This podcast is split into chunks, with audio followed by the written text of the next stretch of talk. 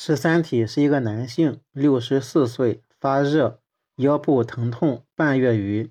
他给的影像看到可以看到这个椎体呢，它是骨质混杂，嗯，破坏较重，主要在椎体，还有左侧的椎弓根，嗯，左侧肾后好像有脓肿，往前推了左肾。这个病呢是脊髓的脊柱的骨髓炎。这个病是脊柱的骨髓炎。关于肺癌的描述，正确的是：第一呢，这个瘢痕癌呢多为腺癌，斑为癌，瘢痕癌多为腺癌是正确的。呃，全小叶型肺气肿的 CT 表现是两肺弥漫分布的低密度区没有 B。全小叶型肺气肿典型 CT，全小叶型肺气肿的典型 CT 表现是两肺。弥漫分布低密度区没有 B，化脓性脊柱炎占骨髓炎疾患的百分之二到百分之十，常见的致病菌是金葡菌，其次是链球菌、沙门菌，感染途径多为血源性，少数呢是外伤、椎间盘手术或腰椎穿刺术后的感染，血型感染多由泌尿生殖系的感染或皮肤化脓感染引起，根据病变累积的部位。主要分为三种类型：椎体化脓性骨髓炎、椎间盘炎或者二者的混合型。腰椎是感染的多发部位，达五十趴，其次是胸椎三十四趴，颈椎占七趴。病理：致病菌经椎体前后滋养动脉和 Boston，嗯，椎静脉丛到达椎体骨骺区的毛细血管床到骨骺区的毛细血管床。细菌繁殖引起化脓性炎症，致使椎体骨质破坏。感染可以破坏中板，进入椎间盘，累及临近椎体。感染可以破坏中板，进入椎间盘，累及临近椎体。感染灶可以形成脓肿，扩散到椎旁组织或椎管内。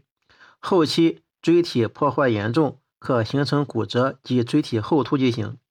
临床表现。化脓性脊柱炎，二十岁到四十岁多发，糖尿病、免疫缺陷病和静脉内滥用药物者呢，易患本病。症状包括高热、谵妄、昏迷、脊柱剧痛、活动受限、肌肉痉挛。神经根和脊髓受压表现。嗯，癌前表现呢，化脓性脊柱炎发病两到六周才有阳性征象。早期是椎体中央和上下中板处的骨质密度减低，后来发展为边缘模糊的骨质破坏区。由于椎间盘水肿，椎间隙可以增宽，短时间内呢，椎间盘破坏，出现椎间隙变窄或者消失，可累及临近椎体，并有椎旁软组织肿胀。累及附件表现为受累部位的骨质疏松和破坏，在骨破坏的同时。出现骨质增生硬化，在晚期呢是两四到六周以后呢是骨质破坏区边缘清楚，可见骨质硬化，椎体可有变形，严重塌陷少见。椎体呢血供丰富，不易出现大块死骨，可在骨破坏区内出现细小死骨。经短期固定后，相邻椎体间可有骨桥形成，脓肿通过韧带间隙。扩散到周围软组织，可以形成椎旁脓肿。CT 在发病后一周就有阳性发现，早期是骨小梁的吸收破坏，继之出现溶骨性的骨质破坏区，骨皮质呢呈虫食状破坏，椎旁软组织肿胀，椎间盘受累时表现为椎板与椎弓椎间盘的界限不清，继而出现成骨反应，表现为骨质破坏区边缘。边缘硬化和中板硬化，CT 呢可以显示椎间隙的狭窄、消失、椎旁及椎管内脓肿及椎压缩等表现。嗯，椎体化脓性脊柱炎的 MR 表现，嗯，MR 对脊椎的化脓性炎症敏感性是九十六帕，准确性九十四帕，是首选性的方法。早期是椎体近中板前上区的，或者椎体中央。正常骨髓信号丧失，代之以 T1 低信号、T2 稍高信号，随后累及整个椎体。随着病变进展，显示为溶骨性骨破坏区及椎体前后缘的骨皮质断裂。椎间盘受累时，T1、T2 低信号，与椎与病变椎体分界不清。T2 低于正常椎间盘信号，若有脓液形成呢，T2 呢又表现为高信号。椎旁脓肿，T1 低信号，T2 高信号。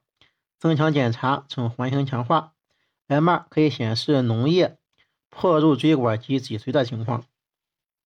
及脊髓侵犯情况，与脊柱结核鉴别，化脓性脊柱炎进展迅速，如鱼骨破坏的同时出现骨增生硬化，四六的就出现了。